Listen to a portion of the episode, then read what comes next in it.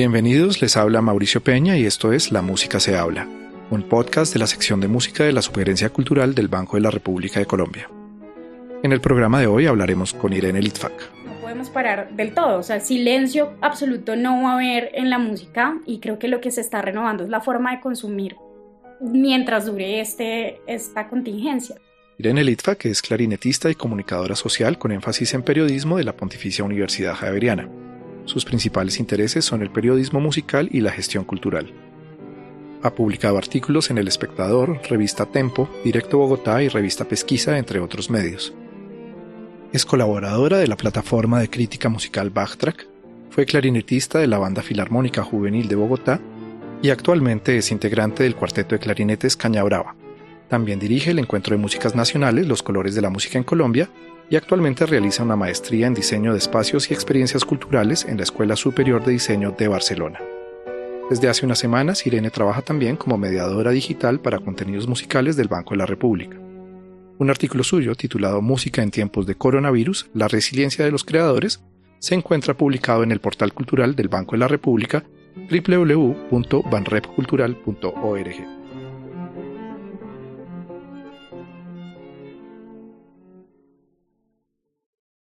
Irene, bienvenida. Muchas gracias, Mauricio. Para empezar, quería remontarme a la última pandemia mundial, pues, realmente grande, que quizás fue la de 1918, y en ese entonces la revista Musical America señalaba que la gripa le había arrebatado la certeza de los conciertos sinfónicos porque no se sabía si el solista, el director o toda la orquesta podría salir a escena, pero que lo único cierto en ese momento era que alguno iba a estar enfermo. Sin embargo, en 1918 la vida cultural no se vio aparentemente tan afectada como está siendo ahora. ¿Cómo está siendo el impacto de esta pandemia en el sector de conciertos? Pues siento que el reto es trasladarse al mundo digital, pues si bien en 1918 no había todos los recursos tecnológicos que, hay ahora, ahorita de todas maneras, pues la música no ha parado, ¿sí? Puede que haya parado de la manera en la que la conocíamos o haya parado esta actividad de conciertos, pero ya vemos cómo las orquestas, los artistas han empezado a mostrarse a través de esta gran ventana que son, por ejemplo, las redes sociales. Eh, las orquestas del mundo, incluso las orquestas de Colombia, como es el caso de la Filarmónica de Bogotá, han liderado todo este proceso y de montajes y de conciertos digitales con la orquesta desde casa. Y claro que es diferente y claro que demanda de los públicos otras maneras de consumir, pero no ha parado. Entonces, y creo que nunca va a parar porque es algo que es completamente humano, ¿no? Todos necesitamos del arte y todos necesitamos de ese tipo de expresiones. Entonces, creo que asistimos también a una especie de paradoja, porque si bien estamos en crisis, en, en el caso de, pues, esto está quieto, no se pueden hacer conciertos, estamos consumiendo también de una mayor forma a través de las redes y de los canales digitales todos estos conciertos. Incluso estos conciertos digitales le están llegando a gente que de pronto nunca había tenido la experiencia de ir a un concierto, por ejemplo, de una orquesta sinfónica.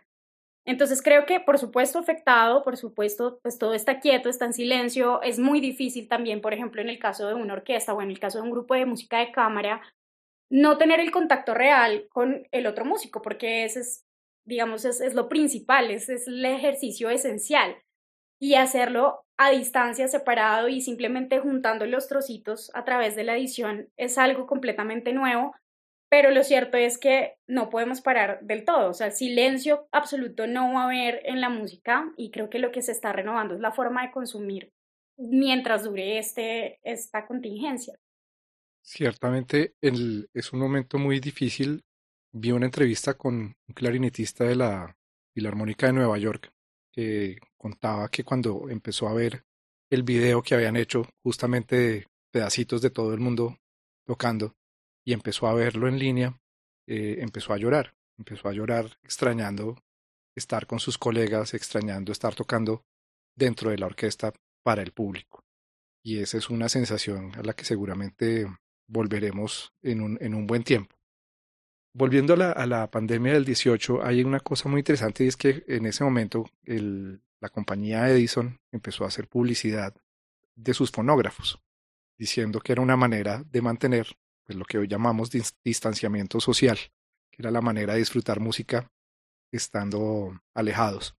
Eso pues claramente se ha dado en, como tú lo señalas, en esta circunstancia actual por medio de nuevas tecnologías, ya no el fonógrafo afortunadamente, sino con unas cosas ya con video, con audio, algunas de, de mejor o de menor calidad.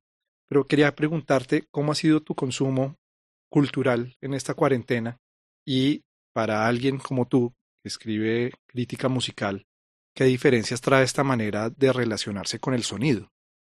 Bueno, pues creo que no solamente en mi caso, sino en el caso de la mayoría de personas, hay una oferta muy grande que le llega a uno incluso sin estar buscándola a través de las redes sociales, porque justamente eso tienen las redes, que, te llegan los contenidos incluso sin tú tener que ir a ellos. Y digamos que al inicio de toda esta contingencia, yo estuve muy interesada y muy mm, volcada también a mirar todos los contenidos que se me aparecían por el camino, pues justamente porque estábamos comenzando todo esto y pues era era como lo novedoso y ahora yo qué voy a hacer y cuánto va a durar y pues teníamos toda esta incertidumbre. Entonces yo empecé a consumir mucho a través eh, de Spotify, por ejemplo, pero también a través de Facebook que empezaron a salir pues todos los eh, montajes que empezaron a hacer tanto artistas independientes de todos los géneros, ¿no? Entonces en, en cuestión de, por ejemplo, el jazz, que incluso veíamos a la gente haciendo, haciendo conciertos desde el balcón de su casa. Me vi todos los en vivos que salieron de este tipo, músicos de España que ni siquiera conozco, pero que llegaron a mis redes, o sea, personas del común y corriente que son músicos profesionales y estaban haciendo sus en vivos, me los vi todos asistí a festivales de, de, música online hicieron, por ejemplo, un colectivo de músicos de acá de Colombia en el que participó Marta Gómez,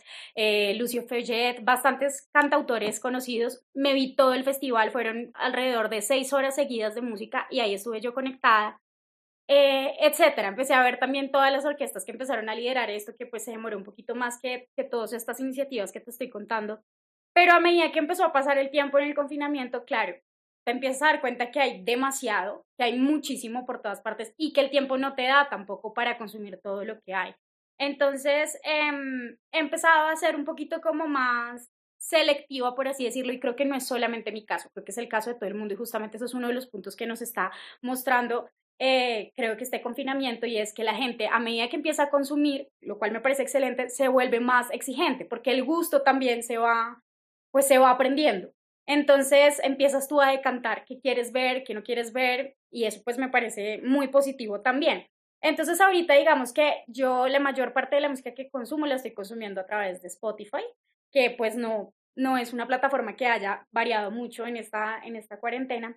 Y en el tema de estos montajes, pues sí me he enfocado mucho en ver lo que se está haciendo en Colombia. Entonces, por ejemplo, he seguido muy de cerca todos los conciertos y los montajes digitales que ha hecho la Orquesta Filarmónica de Bogotá. Ahorita también ya se unió la Filarmónica de Medellín, que ya anunció de hecho que su temporada de conciertos va a ser completamente digital. Lo he seguido muy de cerca. Y todos los músicos, digamos, de otros géneros populares, por así decirlo, y tradicionales colombianos que están haciendo pues su labor, incluso varios de ellos lanzando sencillos y álbumes. Y en cuanto a tu segunda pregunta de, de cómo ha cambiado esa relación con el sonido, pues sabes, es, es complejo. Pues yo creo que, que igual en esta época todos estamos ya muy habituados a escuchar la música grabada, pero lo que en efecto para mí ha cambiado no es tanto la relación con el sonido, sino la experiencia en vivo a mí me hace mucha falta poder estar en el lugar del concierto y oír otras cosas, o sea, no es solamente como oír el, sonido, sino oír qué pasa y ver qué pasa, sentir la gente, sentir el calor humano, sentir la conexión profunda que hay en un concierto. Em, eso es realmente lo que me ha hecho falta, porque digamos, el sonido como tal, claro, es, es complejo, es diferente, todo a través de una pantalla, pues, no sé, manejar el volumen de tu dispositivo, pero digamos que yo ya me siento muy habituada a eso pero sí es el contacto en vivo, igual para hacer música. Con mi grupo de cámara es completamente extraño uno estar solo con los audífonos, grabándose, escuchando solamente su parte y la parte de la pista que el otro ya grabó y no sentir no sentir esa, ese contacto con el otro y esa necesidad de mezclarse en el sonido del otro, de afinarse con el sonido del otro, pues es, es muy extraño no sentir también las dinámicas que está haciendo el otro para uno poder conversar musicalmente eso es lo que he extrañado en términos de sonido, más al hacer música, pero al escucharla creo que ya todos estamos muy habituados a, a este tema de la música grabada. Hago un paréntesis allí, porque yo también he estado teniendo un poco esa experiencia de hacer música a distancia, es muy extraña, y lo que ha surgido, y no sé si tengas la misma, la misma experiencia, es que a lo que ha dado pie es a hablar mucho más, hablar acerca de la música y del quehacer y de la intención musical, que como que a veces se nos olvida también que hay otro, aparte de hacer música como lenguaje, las palabras también nos pueden ayudar a construir un mejor discurso musical. No sé si eso lo estén viviendo dentro del grupo, eh, dentro del cuarteto. Así es, así es, no solamente hablar de la música, sino en general comunicarnos más, porque muchas veces uno también en la costumbre del día a día pierde como esa relación de diálogo en general y como que llega a lo que va.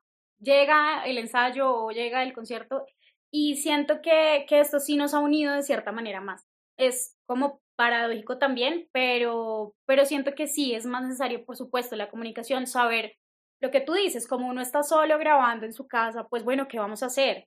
Y además porque grabando siempre hay que resaltar aún más las intenciones para que, para que se sientan, ¿no? Diferente en vivo, que, que es más fácil, digamos, transmitir mm, lo que sea, la expresión, la conducción de la frase, las dinámicas, pero grabándose hay que exagerar todo mucho más y hay que saber exactamente uno para dónde va. Entonces sí, sí nos ha tocado también pues nos ha tocado no, sino que todo esto nos ha llevado a mejorar esa dinámica, esa conversación entre todos y además siento que hay un mayor liderazgo como horizontal, ¿sí? Porque muchas veces lo que sucede en un grupo de cámara es que una sola persona lleva como el, liderazgo de la cosa a veces, o sea, a veces pasa eso, como que todo se recarga hacia una o dos personas que siempre son las de las ideas y los otros como que, ah, bueno, y ahorita siento que todos estamos liderando por igual. Y otra cosa muy importante también de las dinámicas que han cambiado es todas las otras habilidades que demanda, es pues, que demanda esta situación y los músicos, ¿no? Entonces nos ha tocado aprender a, editar videos, pues cosa que, bueno, yo lo sé por mi ejercicio en la comunicación, pero pues los demás no, nunca lo habían, nunca se habían tenido que enfrentar a eso y, y pues además editarlos de una manera que compita de cierta manera con lo que ya están haciendo los demás, o nos ha obligado a, a, entender cómo grabar un buen video, entonces que la luz es importante, que el encuadre es importante, la composición visual, la distancia. Y creo que son, esas son cosas muy positivas porque siempre en el sector musical yo siento que ese tema como de la producción, como digo, del material con el cual uno comunica, ha sido muy de baja calidad, por así decirlo, en general acá en Colombia.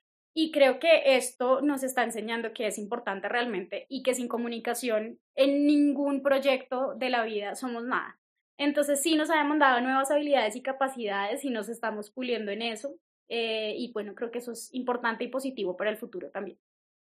¿Cuáles son entonces algunas de las cosas buenas y no tan buenas que has visto por estos días y por qué han sido buenas o no tan buenas? Para ser sincera, yo estoy muy sorprendida, muy sorprendida con el nivel tan alto que hay musicalmente hablando. Y es lo que digamos, ha sido el común denominador, incluso las personas que yo entrevisté en este artículo, lo dicen. Dicen, o sea, el, el, el, nivel de los músicos colombianos y de los músicos jóvenes sobre todo es altísimo. Y, y es gente que uno no conoce, gente que uno nunca había visto, pero que las redes abrieron la ventana para poder llegar a ese talento. Lo otro que me ha parecido fabuloso es el montaje, por ejemplo, de los grupos de música de cámara. Hay muchos músicos de cámara jóvenes de nuestro país haciendo este ejercicio de montar sus obras y ponerlas pues en la pantalla y realmente pues es sorprendente no solamente el nivel musical, sino ver que lograron hacer una muy buena producción audiovisual desde casa con los conocimientos que se tienen y con la tecnología que se tiene. Entonces, a mí me ha impresionado mucho lo que te digo, ver ese contraste de a veces, yo por ejemplo que dirijo un festival también de música pues pequeño, a veces reviso todo el material que me mandan fotográfico y de video y uno dice, o sea, esto no es presentable. Y ver ese contraste de que es como la mayoría de cosas con las que uno se encuentra y pasar a ver unos productos bien pulidos en las redes, bien hechos, a mí me ha sorprendido mucho. Creo que todo el mundo se puso pilas en decir, bueno, nos toca vendernos, nos toca comunicarnos, porque es que si no estamos en este momento en las redes sociales, vamos a salir del radar. Y eso es lo que ha pasado. O sea, si cualquier institución o cualquier artista que no esté en este momento haciendo algo a través de sus redes, empieza como a salirse del mapa y empieza uno a preguntarse, bueno, ¿qué pasó? ¿Será que se acabó? ¿Será que no van a continuar? Pues porque, vuelvo y digo, la música pues nunca va a estar en silencio completamente porque la necesitamos. Entonces yo sí creo que lo que hay que resaltar acá es el nivel tan impresionante que hemos podido ver, eh, no solamente en Colombia, sino en el mundo. O sea, creo que sí queda como como en boca de todo el mundo el gran talento que hay y la gran diversidad, eso es lo otro, la gran diversidad de expresiones musicales que tenemos acá y todo lo que se está haciendo, artistas emergentes, cantautores, grupos de música de cámara, grupos de jazz, grupos de música colombiana, orquestas sinfónicas, solistas clásicos. Creo que tenemos como, o sea, siempre lo hemos sabido, pero a veces uno solamente ve los grandes referentes y a través de las redes sociales he empezado a darme cuenta que hay muchísima, muchísima, muchísima gente que uno desconoce por completo y está haciendo un trabajo increíble. ¿Cuál va a ser entonces el impacto de toda esta oferta digital y todo este consumo digital? Porque no es solo que haya una, una oferta grande en este momento, sino que también la gente está consumiendo y encontrando nuevas cosas. ¿Va esto a ampliar al público? ¿Tú crees que las orquestas van a perder público presencial? ¿O es esto un paso más hacia ese término que usan algunos de democratizar el acceso democratizar la información, democratizar la cultura. ¿Cómo ves el efecto de este momento a cuando volvamos ya a las salas de concierto? Bueno, yo siento que ese es un punto que puede tener dos caras y que hay que también saberlo abordar de la mejor manera para que no perdamos esta oportunidad tan grande, porque yo sí creo que acá hay una oportunidad muy grande de lo que tú dices, de ampliar los públicos, de formar los públicos eh, de formar incluso también los medios de comunicación, que ahorita sí que están mostrando todo lo que se hace, digamos, a nivel sinfónico. Entonces, no sé, si tú te pones a ver los noticieros como RCN y Caracol, que poquísimas veces en la vida eh, sacan algo relacionado a todo el movimiento sinfónico o académico, ahorita incluso crearon una sección que se llama, en el caso de Caracol, por ejemplo, Caracol Arte, y están mostrando fragmentos muy cortos, pero los muestran, de lo que han hecho las orquestas sinfónicas colombianas en materia de montaje digital. Entonces yo creo que eso es muy positivo porque no solamente se están formando las audiencias ya interesadas y digamos cautivas que ya tienen las orquestas, sino que se están formando nuevas audiencias, pero además también los medios de comunicación. Y eso me parece fundamental porque sin medios de comunicación que difundan lo que se hace es muy difícil ampliar esos públicos. Yo sí creo que después de esto se van a ampliar audiencias, por ejemplo, para las orquestas. Creo que la gente empezó a conocer la orquesta desde otro punto de vista. ¿Por qué también? Porque las orquestas, por lo menos acá en Colombia, han tenido un acierto muy grande desde mi punto de vista y es que han mostrado otras músicas, no solamente las clásicas, a través del formato sinfónico. Y eso sí que conecta con personas que nunca han tenido contacto con ese formato. Entonces, la, Orquesta Filarmónica de Bogotá, por ejemplo, que hablo mucho de ella porque ha liderado realmente este movimiento, pues ha hecho montajes de música colombiana que todos llevamos en el corazón. Entonces está eh, Colombia Tierra Querida, Soy Colombiano, en formato sinfónico y esto indudablemente, indudablemente ha alcanzado a muchísima gente. Y es una manera, siento yo, de mostrarle a la gente, vea todo lo que puede hacer una orquesta sinfónica y vea lo que hacemos realmente nosotros durante nuestras temporadas. Entonces creo que eso sí va a funcionar de una buena manera. Igual también está el caso de la Sinfónica de Caldas, eh, que ha hecho tanto sus montajes clásicos, ha hecho montajes con compositores académicos colombianos, pero acaba de hacer también un montaje con Gilberto Santa Rosa. Y eso sin duda pues llega a nuevos públicos. Pero ¿por qué digo que es un punto que puede tener dos caras? Porque también toda la oferta que ha habido, pues evidentemente ha sido gratuita. Ha sido gratuita, ha sido de muy buena calidad y la gente pues está feliz consumiendo desde su dispositivo, solamente dando un clic, qué bonito. No sabemos de qué forma están consumiendo, sí, o sea, no sabemos si la gente está atenta al concierto desde su pantalla, sin distracción de otro tipo, no sabemos cómo le están haciendo, no sabemos qué tan profundo sea ese consumo, pero lo importante es que hay consumo, pienso yo, sin embargo, el riesgo aquí radica en que esta gratuidad de esa sobreoferta de contenidos se convierta como en el común denominador y que a futuro, cuando todo esto se normalice y que toque volver a la actividad normal, cobrando entradas para un concierto o cobrando el disco que quieres comprar no sea tan positiva y la gente diga, ok, pero si yo vi todo lo que pude ver de la Filarmónica de Berlín, del Carnegie Hall, de los mejores auditorios del mundo, de las mejores orquestas del mundo, de los mejores solistas del mundo, todo lo vi gratuito, ahora yo, ¿por qué voy a ir a pagar 20 mil, 30 mil, 50 mil pesos por ir a ver un artista de mi país? No sé, eso me, me preocupa a mí porque de todas maneras eso siempre ha estado en discusión, siempre ha sido un debate. Y me parece que eso es un punto de quiebre en, en, toda esta situación. Creo que es una gran oportunidad, pero creo que también es el deber de cada una de las instituciones del sector y también de los artistas, independientemente, demostrarle a la gente que así como necesitan para vivir y para sobrellevar este momento cada uno de los productos culturales que está consumiendo, nosotros necesitamos darle ese valor que tiene realmente no solamente a nivel moral, social, cultural, sino económico de nuestro, de nuestro arte y de nuestro trabajo. Entonces, pienso que por ahí está el reto que en este momento ya nos toca empezar a pensar. Si bien ya nos mostramos, ya estamos usando esa ventana, hay que empezar a pensar cómo hacer para no desperdiciar esta oportunidad tan grande que tenemos de darle por fin el valor que merece todo el arte y la cultura en un país como Colombia. Surge ahí entonces mi, mi siguiente pregunta es si este momento nos está obligando a nosotros, salas de concierto, teatros, orquestas, a reformular nuestras estrategias y nuestros modelos de negocio. Pienso que esto, bueno, es, es un punto muy complejo que habrá que reflexionar entre todo el sector, pero sí pienso yo que de cierta manera sí, hay que abrir el debate. Yo no sé si de entrada hay que reformular el modelo de negocio. No sé si de entrada eso es así, pero sí hay que reflexionar en torno a eso y de pronto también lo que hay que hacer en este momento, pienso yo, es abrir esa discusión a las audiencias. También un buen comienzo es poner esto sobre la mesa y empezar a dialogar al respecto. Yo creo que incluso muchos artistas e incluso de pronto muchas instituciones ni siquiera se han planteado este riesgo. Si lo han hecho, no lo han puesto sobre la mesa. Y creo que todo empieza por ahí, en abrir la discusión. También siento que es muy importante escuchar qué piensan las audiencias. Finalmente, de, o sea, todas las instituciones y todos los artistas dependemos del público, dependemos de las audiencias y creo que hay que también, de cierta manera, encontrar espacios para dialogar con ellos, saber cuáles son sus expectativas, ¿no? Eso es lo que hace cualquier empresa.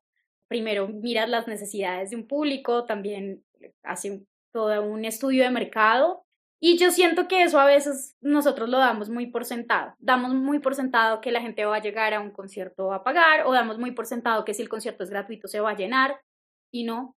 O sea, hay que ver que tampoco es así. Ni siquiera la gratuidad es garantía de tener una audiencia en un auditorio o en una red social. Y eso también se ha, visto, ¿no? Porque las redes sociales también nos permiten medir eso, nos permiten tener como un termómetro de qué está pasando y qué vendió y qué no vendió. Entonces, yo creo que reformular el modelo de negocio, sí, seguramente es uno de los pasos que habrá que dar en algún punto y también mirando hacia dónde nos lleva esta situación. Pero sí pienso que hay que empezar a abordar esta reflexión con las personas que lideran el sector y mirar la opinión y la expectativa, sobre todo, que tiene esa gran audiencia a la que estamos esperando llegar, porque muchas veces podemos estar equivocados. Hemos hablado mucho de instituciones, teatros, orquestas, que son todas cosas muy formales y, bloques también de, de manejo, de administración de la cultura fuertes, pero no hemos hablado de los músicos individuales. ¿Cuál es el impacto que está teniendo este momento en la economía de los músicos, en particular aquellos músicos independientes? Bueno, creo que esto es uno de los, de los temas como un poco más problemáticos que ha traído este, este confinamiento para, para el sector de la música. La mayoría de músicos de este país son músicos independientes. O sea, son más bien privilegiados aquellos músicos que pertenecen a alguna institución y en este caso, pues, ¿qué sería una institución? Es una orquesta sinfónica básicamente. Pues tiene que trabajar de manera independiente y hacer sus proyectos de manera independiente. Entonces, de hecho, la informalidad de nuestro sector, pues es, pues es una de las más grandes en, en el país. Entonces, creo que eso ha sido un tema bien complicado para muchas personas. En el caso de este artículo, yo entrevisté a una saxofonista. Es una saxofonista que mm, se llama Karen Raquejo y ella se mueve tanto en el ámbito de la música, de las músicas populares, de los géneros populares, pero también de la música clásica, pues es graduada de universidad, también perteneció, por ejemplo, a la Filarmónica de Bogotá, a la banda, pero en este momento, pues es una persona completamente independiente que hace sus proyectos independientes y depende mucho también de las contrataciones que le salgan. Pues, ¿Qué contrataciones van a salir en este momento? Lógicamente es una persona que, que en este punto no tiene ningún ingreso por su actividad y tampoco hay ningún tipo de ayuda de parte del Estado o de las instituciones oficiales para esta gran cantidad de músicos en esta misma situación. Entonces creo que es un tema muy importante porque ellos, pues todos están mirando, ok, ¿qué hago? Entonces, ¿qué ha hecho ella? Ha encontrado un montón de aplicaciones que yo tampoco sabía de su existencia y pues creo que han surgido en medio de esta crisis y son aplicaciones en las que te pagan por cada like que va llegando a través de un streaming. Eso, por ejemplo, yo no lo conocía, creo que es completamente nuevo y es como una especie de youtuber pasaba la música, entonces estás monetizando por cada corazoncito que te mande la gente a medida que tú vas tocando en vivo para una audiencia que no tienes ni idea quién es. Eso me parece interesante, pero pues hay, hay que ver también qué está pasando en otros sectores que pues tienen como otras complejidades, ¿no? Entonces, por ejemplo, el otro día veía por acá cerca de mi barrio, pues todos los mariachis de la Caracas, que pues hay que hablar también de esto, ¿no? O sea, siento que, que los mariachis es uno de los mercados más, grandes más grandes que tiene Bogotá y el país seguramente, y pues que se mueven muchísimo, o sea, pues se mueven muchísimo todos los fines de semana, en todas las celebraciones que, hace la gente que lleva serenatas a su casa, y pues qué pasó con estas personas. Y siento que es una situación muy difícil porque, porque la perspectiva no es económicamente, no ve uno como el, el rumbo muy claro. Entonces, bueno, pues eso era, esa era una de las cosas que, por ejemplo, planteaba Karen en el, en el artículo del que estamos hablando, y además porque ella estaba, tenía un contrato buenísimo eh, fuera de Colombia, pero pues el contrato se canceló antes, como unos tres meses antes de que, de que finalizara por toda la propagación del coronavirus en Asia y llegó acá y pues se encontró pues con un, pues con una crisis peor que la que estaba viviendo allá. ¿Has notado tú algún cambio en la manera de pensar de los músicos acerca de la manera como se ganan la vida y cómo deberían ganarse la vida y cómo deberían ser remunerados en su papel en la industria. ¿Qué reflexiones ha generado esto si, las has tenido, esas conversaciones con, con colegas, compañeros? Sí, de hecho, una de esas reflexiones fue la que me incentivó a hacer toda la reflexión de este artículo justamente. Y es una reflexión que me hacía Sebastián Cifuentes, trombonista bajo de la Sinfónica Nacional de Colombia y docente también de dos universidades, de la Javeriana y de los Andes. Él me decía justamente eso, me decía, ahorita todo el mundo está consumiendo lo que nunca antes había consumido. Muchas veces los productos ya estaban, no era que no estuvieran, siempre han estado y siempre además han estado disponibles y gratuitos también. Pero volvemos a lo mismo que te decía ahorita, no el hecho de que sean gratuitos nos garantiza que va a ser consumido. También falta mucha difusión, entonces a veces, muchas muchas veces la gente ni siquiera se entera que esos productos están ahí. Y él me decía eso, ahorita todo el mundo está consumiendo lo que nosotros hacemos. Todo lo que yo hago en Facebook Live tiene una audiencia impresionante. Todo lo que hago por mi Instagram Live tiene una audiencia impresionante. Eh, que una amiga sacó un álbum y le han preordenado el álbum por plataformas digitales. Eso nunca le había pasado. Entonces, como que yo también siento que en medio de este ajetreo loco en el que anda el mundo, haber tenido este frenón hizo que la gente pudiera ver las cosas que tal vez siempre le han interesado, pero que literalmente no le queda ni siquiera el tiempo para detenerse a consumirlos. Y él me decía, eso pasó y todo el mundo está consumiendo, ojalá que cuando nosotros volvemos a lo mismo, volvamos a la normalidad y podamos cobrar por muchas de las cosas que hacemos o podamos invitar a la gente a nuestros recitales, veamos una sala tan llena como yo veo mi sala virtual por Facebook. Entonces me decía, es que es impresionante porque yo estoy teniendo más público digital que el público que cualquier vez en mi vida que he tocado he tenido en una sala de conciertos. Y si tú te pones a ver, es así.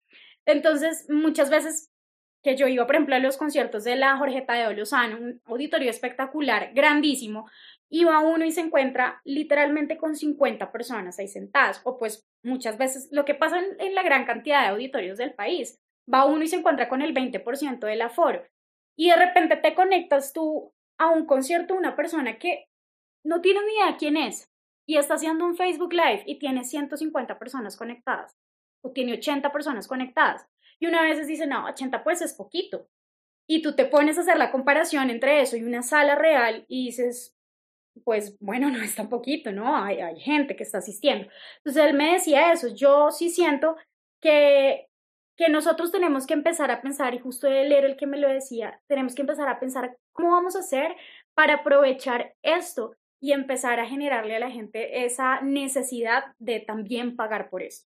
Entonces, yo sí creo que hay un cambio de percepción. Yo creo que, yo creo que los artistas, no sé si todos, pero sí nos estamos dando cuenta de que lo que nosotros hacemos realmente sí tiene un público. Hay que ver es por qué no estamos llegando en la vida real a ese público. Por eso digo, también es muy importante escuchar las audiencias. ¿Qué pasa? ¿Es por cuestión de tiempos? ¿Prefieres tener eh, tu computadora allí para poder entrar a ver el contenido cuando tengas tiempo? ¿O es una cuestión simplemente de desplazamiento en esta ciudad? O sea, todos son temas que creo que empiezan a volverse de interés y de, y de reflexión. Puede ser eso, puede ser es que a mí me cuesta la vida entera desplazarme desde el norte hasta el centro y como no lo logro no voy. Y creo que eso sí se ha venido planteando muchas veces. ¿Qué pasa con, con, con los puntos donde, donde están ubicados los, los, pues como los epicentros culturales de esta ciudad? Pero creo que eso es lo que empieza a entrar en discusión porque público sí hay y medios interesados en comunicar, pues fíjate que también, pero es que de pronto nunca habían visto qué era lo que había detrás de eso. Entonces, yo siento que hay una falla en la comunicación en general y la difusión y, este es una gran oportunidad para reformar todo, como todo ese planteamiento que tenemos de la cultura y siento que los músicos también lo están empezando a ver así. Creo que una interesante conclusión aquí conectando la, la reflexión que se hace desde, desde un músico como Sebastián Cifuentes y la que hacíamos ahora de las instituciones, que quizás el reto que plantea el momento es encontrar la manera de monetizar, o sea, de recaudar recursos a través de las plataformas digitales que van a estar hibridadas o conectadas definitivamente con el quehacer musical en vivo. Eso ya es algo que, que yo creo que este momento nos ha declarado y, quizás una de esas grandes reflexiones es cómo vamos a hacer para involucrar en nuestros modelos de negocio un contenido digital de manera que no canibalice eh, la experiencia en vivo ni los recursos que están también generándose a través de la experiencia en vivo. En eso creo que hay interesantes eh, modelos en otros lugares del mundo, como el Digital Concert Hall de, la Filarmónica de Berlín, el Metropolitan Live, que también lo trae a Colombia, a Cine Colombia, pero creo que sí es un gran reto para todas las instituciones y para los artistas independientes generar ya unas plataformas mucho más sólidas que combinen el mundo digital con el mundo físico presencial. Pasemos ya a hacer futurología. Y es, ¿cómo va a ser ese regreso nuestro a la vida cultural activa? ¿Cómo, va a ser esta transición desde un punto de vista, cómo te lo imaginas tú? En lo práctico, en lo artístico, en lo psicológico, en lo narrativo. O sea, estamos hablando de que en una sala de conciertos la gente se encuentra, se abraza, se saluda, se sienta uno al lado del otro, se tiene que aguantar el codo de alguien que está sentado a su lado, el bostezo, el estornudo, o sea, es que estamos hablando de cosas que son de un, de un contacto físico que de un lado nos hace muy humanos, pero en este momento en que sentimos nuestra humanidad tan frágil, nuestra vida tan frágil y tan amenazada, la, de cada uno, ¿cómo vamos a hacer para volver a reunirnos? Bueno, pues sí, es futurología pura y dura, pero en primer lugar hablo muy personalmente, pero hasta, hasta la tos de la gente en el auditorio que nunca falta, la extraño. Para mí la magia está justamente en sentirme viva al lado de otra gente, viva disfrutando lo que yo estoy haciendo, lo que están haciendo los músicos en escena. Y a mí me hace mucha, mucha, mucha falta eso y yo espero y creo también por lo que puedo ver que hace mucha falta en general para las audiencias que ya están formadas este tipo de experiencias, literalmente, hasta lo negativo de tener a otra persona al lado, a mí me hace falta. O sea, para mí no es lo mismo estar sola en una pantalla inmersa con mis audífonos, escuchando algo espectacular. Incluso me hacen falta los errores de la música en vivo. O sea, la humanidad que trae toda la, la experiencia en vivo. Eh, bueno, eso soy yo, de pronto soy la única, pero me hace mucha falta ese tema de sentir al otro al lado, de encontrarse con el otro, saludarse, también toda esa vida que hay alrededor de la música, no solamente por la música, sino lo que tú dices, los encuentros, los abrazos, los saludos, la gente que uno siempre ve, por ejemplo, en el caso de la sala de conciertos de la Luis Ángel Arango, los tres señores que no se pierden uno solo de los conciertos, empieza uno a cogerles como cariño y yo digo, cuando no los veo ya me hacen falta, así hablen en pleno concierto. Para mí son cosas que tal vez me molestaban en el momento en el que iba a ver un concierto, pero en este punto que no tengo el concierto, digo, qué falta me hace eso, me falta la gente tosiendo y que yo digo, los mato, pero me hace falta tener esa vida, la gente pasando duro el papel, la silla de la sala sonando. Es decir, eso es lo que enriquece de cierta manera y a veces uno no se da cuenta, como dicen por ahí, éramos felices y no lo sabíamos. Y a mí me hace mucha falta eso, esa, esa vida, eso, pero creo que sí va a traer pues también muchos retos el, pues, el, pues, el tema de que no podemos estar tan pegados el uno de otro, que se han planteado eh, ciertos aspectos como que hay que dejar una silla de por medio en las salas de concierto o en las salas de cine, por ejemplo.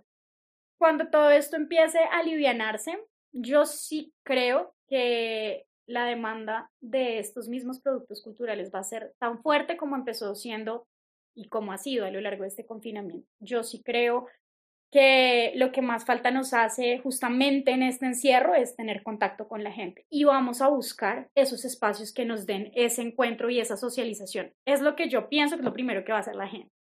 Pero sí creo que en el momento en el que podamos salir, lo que vamos a buscar es justamente al señor del lado que nos molesta con el codo y vamos a, de cierta manera, estar un poco también agradecidos por volver a tener ese contacto que tanta falta nos hace, porque es que realmente lo que nos hace falta es eso. Nuestra mayor interacción en estos tiempos son los corazoncitos del Facebook, son los comentarios del Facebook, los reposteos que le hacen a uno, y eso pues muy lindo, muy chévere, pero no tiene nada que ver con lograr que el Señor, que siempre va a mis conciertos, vaya. Quería aprovechar que estás aquí con nosotros para preguntarte por un nuevo trabajo que coincidió justamente con este periodo de cuarentena, ya lo veníamos preparando antes de, que nos mandaran a todos para la casa, y es tu papel como mediadora digital de las actividades musicales o del contenido musical. Esto empezó hace unas semanas. ¿Cuál es tu papel? ¿Para, para qué te contratamos y qué te hemos invitado a hacer? Bueno, mi papel como mediadora digital de los contenidos de la sala de conciertos es justamente lo que veníamos hablando a lo largo de toda esta conversación y es mantener, mantener vivo y mantener activo pues todo el movimiento y toda la actividad que tiene la sala. Si bien ahorita la sala pues no tiene actividad musical, que pues es, es su esencia, pues sí la ha tenido y hay un gran registro de eso. Y volvemos a lo mismo, en este momento, el que no se mueva a través de redes sociales es como si no estuviera vivo, es como si estuviera fuera del mapa. Esa es la sensación que, me da a mí. O sea, entonces el papel en este momento es mostrar lo que se ha hecho, lo que se está haciendo en materia digital, lo que se va a empezar a hacer también en materia digital alrededor de la música y poder mantener a las audiencias conectadas con la sala poder mantener esa relación tan íntima que tienen también esas audiencias con ese auditorio, pero también conquistar nuevas audiencias y nuevos públicos que encuentren en esta sala pues todo lo que se hace y encuentren esa relación profunda que ya tienen muchas de las audiencias. Entonces siento que, que es eso, es por un lado mantener vivo todo ese movimiento y, y todo ese público que ya ama y tiene una conexión profunda con la sala, pero por otro lado es llegarle a nuevos públicos, formar esos nuevos públicos para lograr que cuando todo esto vuelva a la normalidad, estos públicos se conviertan en estas audiencias que ya estaban fortalecidas. Eso es un desafío supremamente grande y más aún en esta época, porque como veníamos diciendo, pues la oferta, la oferta es bien, bien amplia. Y en este momento, pues la sala em, pues la sala no está presentando conciertos, lógicamente, eh, ni de manera física ni de manera virtual. Pero una cosa muy interesante que se está haciendo desde la mediación digital, no solamente de la sala, sino en general de toda la red cultural del Banco de la República, es mostrar todos los recursos digitales y electrónicos que tienen a disposición las personas. Y es una biblioteca en sí misma, un universo igual de grande a lo que es la Luis Ángel Arango, pero en digital. Y eso también me parece supremamente valioso porque es todo un universo para explorar, hay muchísimos recursos, llevamos ya un buen tiempo de este confinamiento eh, mostrando todo ese archivo digital que hay y pues no, no hay riesgo de que esto se acabe, o sea, es, infinito básicamente lo que hay allí para mostrar y creo que eso también es una, una bonita oportunidad para que la gente conozca todo el material, que hay mucho para explorar en todos los temas, música, arte, literatura. Entonces, realmente, bueno, pues es un reto, pero sí pienso yo que es la manera de, en este momento, mantener viva la sala, mantener vivas las reflexiones que se dan en la sala y todo lo que ha pasado por ella para lograr cautivar a los nuevos públicos y seguir enamorando a los que ya están ahí de lleno. Dentro de esas relaciones que mencionas del contenido de la biblioteca con la música, mm, danos un ejemplo de algo interesante que haya sido una sorpresa para ti. Me encontré que la biblioteca Luis Ángel Arango tiene en su archivo digital toda una biblioteca dedicada a la, a la herencia afro en Colombia y tiene muchos, muchas colecciones de canciones, de cantos de música, por ejemplo, de cuentos relacionados con la música y fue una cosa pues que me pareció maravillosa y que tiene pues una perfecta relación, digamos, musical. Por otro lado, quiero mencionar las bases eh, de datos electrónicas que tienen y en este caso, por ejemplo, un recurso maravilloso que es Medici TV, que es el canal de música clásica más grande del mundo en el que uno puede encontrar conciertos, eh, documentales, todo grabado en, en, video, pues a una altísima calidad. Y normalmente Medici TV, pues que es muy, muy conocido, pues tiene una, un precio por suscripción.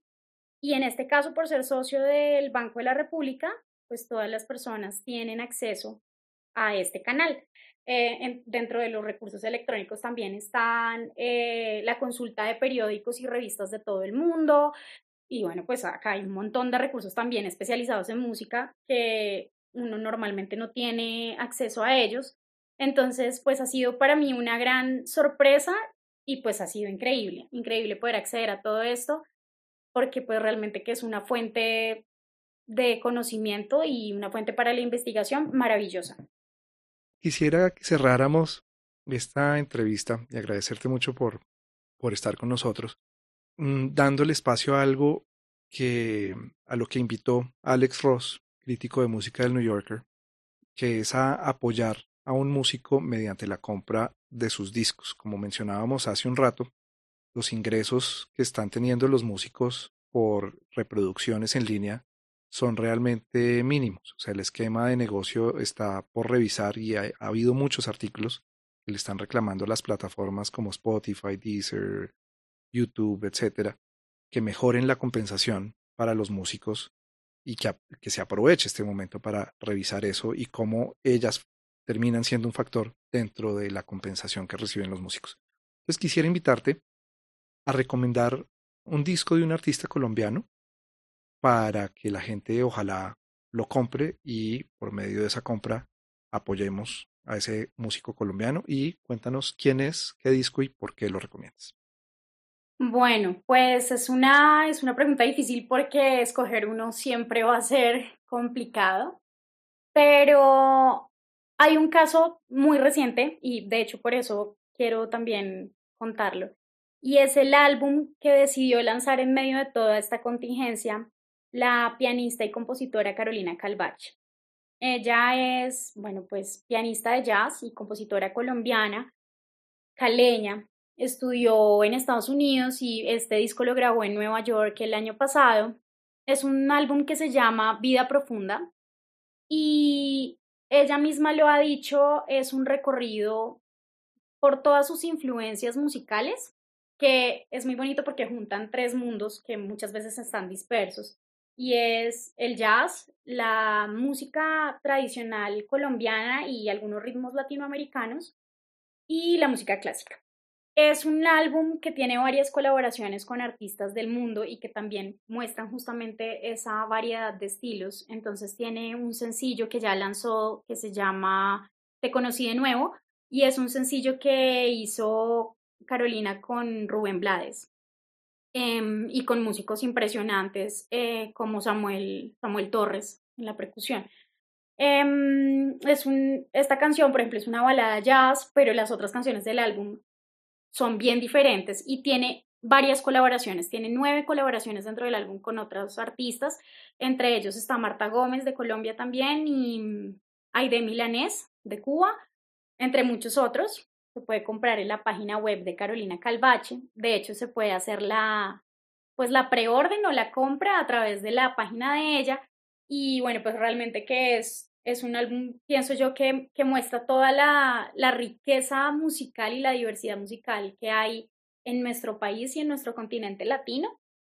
Y también con estos toques de jazz, pues que es lo que caracteriza también a, Carolina Calvache. Entonces, ese es mi recomendado.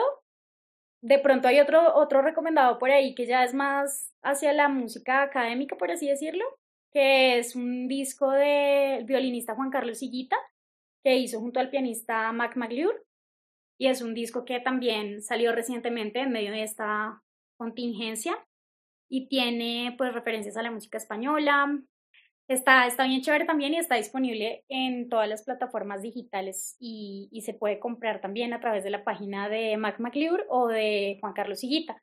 Y pienso que ahí hay como dos referencias bien contrastantes, pero que también han sido como del movimiento actual y me parece muy importante que se hayan arriesgado en medio de todo a continuar con el lanzamiento de sus álbumes en medio de, este, pues de esta situación, porque de todas maneras también es retador. Entonces, esos son. Perfecto, muchas gracias Irene. Entonces ya tienen ahí dos referencias para escuchar nueva música y apoyar a dos músicos colombianos. Irene, muchísimas gracias por acompañarnos y esperamos poder tener futuras conversaciones sobre diferentes temas. Muchas gracias. Muchas gracias a ti, Mauricio, y muchas gracias en general a, toda, a todo el Banco de la República y a la Sala de Conciertos Luis Ángel Arango. Y bueno, eh, la, la invitación es obviamente que nos sigan en redes y vean todos los contenidos que se están haciendo, eh, no solamente desde la sala, sino en general desde OneRep Cultural, que la verdad pues son muy provechosos para todos los amantes de la cultura y del arte y, y creo que es un muy buen espacio para generar reflexiones.